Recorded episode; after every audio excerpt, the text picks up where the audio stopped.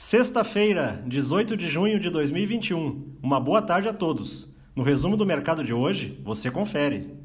O Ibovespa terminou o dia em alta, de 0,27%, aos 128.405 pontos, embora acumule na semana perda de 0,80%.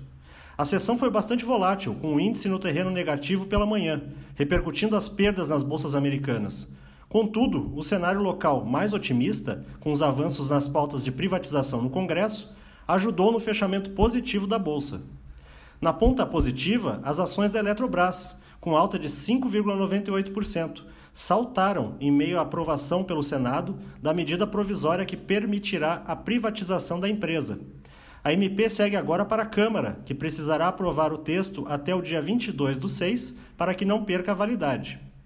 As ações da Vale, com ganhos de 3,01%, subiram puxadas pela notícia de que a companhia irá distribuir dividendos extraordinários, no valor aproximado de R$ 2,17 por ação.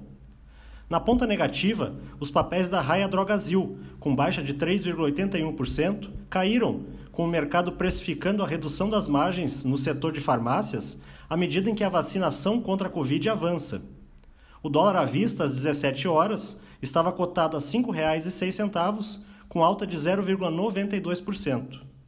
Já no exterior, as bolsas asiáticas fecharam mistas, após a autoridade monetária japonesa anunciar que manterá sua taxa básica de juros em menos 0,1% ao ano.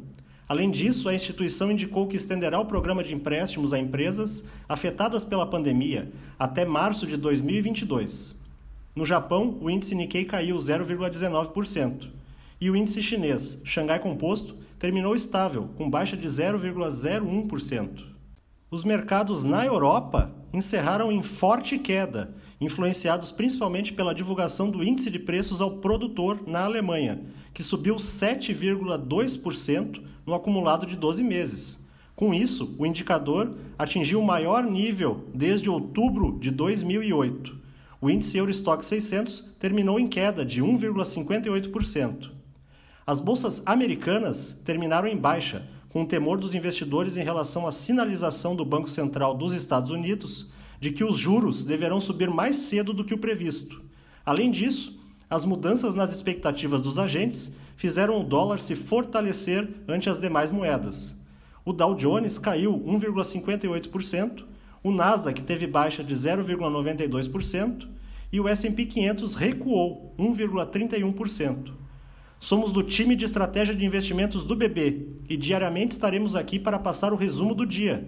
Uma ótima noite a todos e até a próxima!